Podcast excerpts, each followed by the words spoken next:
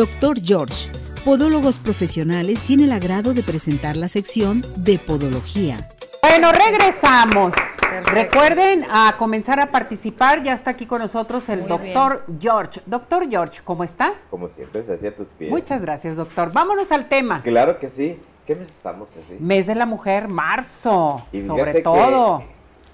Yo recuerdo hace muchos años, allá por 1990 y tantos, en donde llegaba por primera vez a Uruguay a dar una conferencia de podología y tenía un auditorio en el cual veías tú 300 mujeres podólogas y ni un podólogo.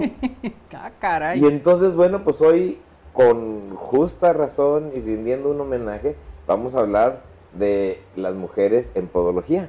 Mujeres en podología. ¿Qué es lo que hacen las podólogas? Porque en un momento dado podemos decir, ¿qué le hacemos a, los, a las pacientes? Pues a lo mejor siguiendo el mes, al siguiente, ¿cuál es la atención de la mujer en podología? Pero primero, ¿qué hace una podóloga? Perfecto, doctor. Y entonces, bueno, pues ahí donde tenemos la primera, pues eh, qué bonito es el Día de las Mujeres, es un, un, homenaje de podología para todas ellas y para todas las, las eh, podólogas que tenemos eh, nosotros, en donde pues va a ser muy importante el que esta atención es una atención programada, es una forma como la podóloga se realiza en su profesión. ¿Qué es lo que tiene que hacer? Bueno, pues tiene que tener todas las medidas tiene aquellos conocimientos, habilidades, destrezas, tiene en un momento que tener las alternativas de su gabinete, tiene que poder elaborar ortóticos, tiene que tener mecanismos de protección. Aquí estamos, eh, el que tenga eh, la mujer en un momento dado cubrebocas, sus lentes, sus gorros, sus guantes y más, ahora hemos visto que estas medidas que se han hecho de toda la vida Ahora con estas contingencias, pues son medidas que ha permitido a la podología, aún en las contingencias, poder seguir atendiendo a los pacientes. Porque imagínate qué haría una persona de 70 o 80 años si tiene un problema de sus pies. Eh, es cuando los pacientes nos dicen, me doy cuenta que no me puedo agachar para poder cortar mis uñitas, para poder en el momento quitarme ese callito. Y es indispensable para mí el deambular. Bueno, pues también tenemos nosotros lo que es el instrumental podológico, el cual debe ser debidamente esterilizado con todas las diferentes técnicas. No voy a hablar de cómo se manejan los eh, consultores con los mecanismos de prevención, porque luego tienes todo por ahí algo que sigue en donde tenemos todos esos cuidados que debemos de tener, pero sí nos damos cuenta de la importancia del instrumental. ¿Qué hace entonces una podóloga? Pues primero explora, ve todo lo que es el pie, reblandece canales unguiales. No se puede llegar a cortar una uñita si antes no se limpió de sus adherencias laterales. El eponiquio, el hiponiquio, los canales, esto los limpia, los cucharea. Y luego, bueno, pues ahora sí pasamos a todo lo que es la lámina unguial. La lámina unguial nos damos cuenta que adquiere diferentes formas. Puede ser plana, puede ser convoluta, involuta, se, se inclina hacia los lados, se hace como taquito. Y cada una de estas cosas requiere una atención específica. Por eso a veces decimos, pues que nomás es fácil, pues me cortaron la uña y me quitaron callo. No, el podólogo es algo más que un cortacallos y mocha uñas. Es una persona que en un momento hace un diagnóstico y sabe eh, poder el momento llevar esa relación. Y ahí vemos lo primero, pues ya vimos las uñitas, luego enseguida tenemos los callitos. Estos que se forman definitivamente por esa presión constante que empieza a hacer el calzado en las partes laterales o como lo vemos en la parte izquierda, mi Ceci, donde se está viendo el dedito y en el dorso vemos cómo se formaron esas eh, callosidades y que en un momento pues lo va primero a retirar y después va a utilizar mecanismos para poder en un momento proteger. Tenemos también cuando le realiza la onicotomía. No es el simple cortarlo de la uñita, porque a veces llega el paciente y dice, vengo a que me corte las uñas y encontramos unas uñas como esas, gruesas, grandes, con hongos. Y entonces el podólogo pues tiene que explicar al paciente, esto ya no es eh, una uña normal, es una uña enferma que ocupa un tratamiento. Así como veíamos en las anteriores que la lámina unguial podía tener deformaciones, también se enferma. Y entonces aquí estamos dándonos cuenta de esto. Lo más frecuente pues son las micosis. Y ahí vemos todo un procedimiento en el cual se fue adelgazando ese eh, problema de micosis para poder en momento dar un tratamiento asertivo y nos damos cuenta que muchas veces es muy contento el paciente que dice, no tuve que ir a tomar algún medicamento que me podía dañar el hígado y que tenía que hacerlo durante meses cuando recibí un tratamiento podológico adecuado. Eso permite en momento dado pues, que el podólogo cumpla con todo lo que sería una atención primaria. Después de esto, pues, ¿qué hace el podólogo? Pues relaja el pie. Ese masajito, esa protección. Si el pie tenía un momento dado bacterias, pues se utilizó una pomada con antibióticos. Si tenía hongos, una pomada con antimicóticos. Si era un pie que me dolía, pues utilizó una crema analgésica. Y entonces, bueno, pues ya se pasa a eso, a que también el podólogo ve algunas de las enfermedades. No voy a mencionar todas porque son muchísimas, pero el podólogo también ve problemas infecciosos. Vemos en ese ejemplo arriba se veía un paciente que no se curaba, le daban tratamientos y lo que se ocupaba era que en un momento el podólogo moviera el dedito. Cuando lo movió se dio cuenta que había dentro una fistulita. Y por más que le dieran medicamento, pues no, el podólogo lo vio, le hizo una curación y mira, a los tres meses ese problema se había corregido. Entonces nos damos cuenta de eso. También en podología vemos que la atención del podólogo tenemos lo que es el pie reumático. En ese pie reumático pues, estamos viendo todas esas deformidades en donde el podólogo va a dar rehabilitación, va a poner protectores, más adelantito muestro los protectores y luego pues va a utilizar el momento de la rehabilitación. Ahí está la rehabilitación, que es la utilización de aquella medicina física que nos permite poder mejorar el pie y donde el podólogo también conoce de reflexología.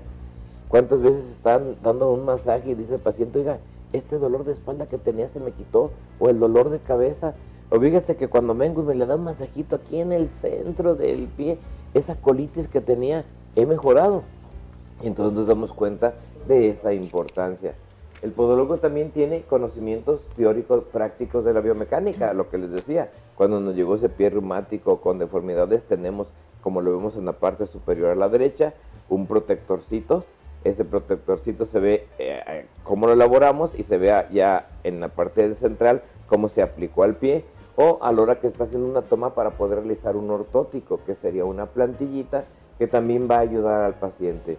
Dentro de la rehabilitación pues tenemos también los cuidados del pie diabético, el, podólogo tiene el pie diabético y no nomás en el adulto, desde niños que empiezan ya es momento para poder dar esa atención para evitar esos problemas degenerativos. Ese pie que tenemos a la izquierda es de un niño de 8 años y tenía ese dedo así grande, deformado, y en un momento pues no se sabía qué hacer. Qué importante es cuando recibe esto. Y bueno, pues tener en mente que el pie del diabético es muy importante. Tenemos mucho más que hablar, pero esto y mucho más es lo que realiza una podóloga. Fíjese, doctor, todo lo que hace una podóloga y todo lo que puedes hacer por tu pie también, eso es bien importante. Tengo participación del público, muchas llamadas. Eh, Miranda Silva le pregunta, ¿por qué me salen callosidades? ¿Por qué salen las callosidades? Esa es una excelente pregunta. Existen más de 55 casos o causas de que se produzcan tus callosidades. Una persona que nomás quita el callo, pues por eso le dicen lo que se enojan, eres un mochacallos. Un podólogo hace un diagnóstico, por ejemplo, si tú tienes un, estás con un zapato de tacón y tus dedos se encuentran en garra, vas a formar un eloma dorsal o una callosidad que se forma, que puede ser una bursitis o una exóstosis en la parte de los pies. Si tienes un sobrehueso, una exóstesis, formas un eloma interdigital, es otro tipo de callosidad. Si en un momento dado es un diabético, formas unos callos neurovasculares. Si utilizas un zapato adecuado, pues formas el callo en las metatarsalgias. Si tienes sobrepeso y utilizas mucho los eh, guarachitos, pues puedes formar callosidades que son resequedades en el talón. Y así tenemos el callo del militar, tenemos el callo del deportista. Entonces tenemos una serie de cosas. Tengo la llamada de Tania Ruiz, dice, ¿qué solución tiene una uña enterrada? Una uña encarrada, primero un buen diagnóstico, porque luego no es lo mismo una uña encurvada nada más, una uña ya encarnada o una uña cuando tiene necrocriptosis, explico más sencillito. Una uña encurvada empieza a dar molestias y es tan solo un corte, una guía, una ortoplastía, unos alambritos, unos imancitos. Una uña encarnada ya cortó y se formó un granulomita ya empezó a dar problemas. Y una nicocriptosis tiene un gran granuloma. De ahí tenemos endodermias, entonces son diferentes y ahí lo importante es estar con un buen podólogo que te haga un diagnóstico, no tratarlos todos igual porque eso es lo que origina que las personas luego se desilusionan. Es que fui, he ido ya con 10, 15 gentes y ninguno me lo trata, pues no supieron diagnosticar. Araceli Montenegro le pregunta, tengo mucha escamación en uno de mis dedos del pie y del otro no, ¿a qué se debe esto? Bueno, generalmente cuando es eh, bilateral es un problema de la piel, resequedad, mala nutrición. Cuando es en uno solo, eh, por lo general podemos tener la presencia de una micosis, una reacción a un calzado ya es más específico. Correcto. Carmen Villalobos dice, en uno de mis pies eh, tiene una bolita dura.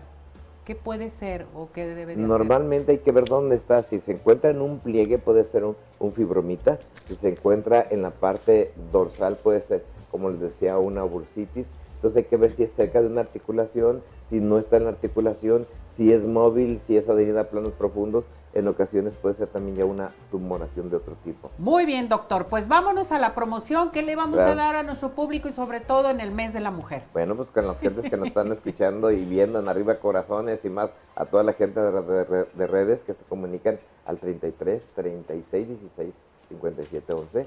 33 36 16 57 11.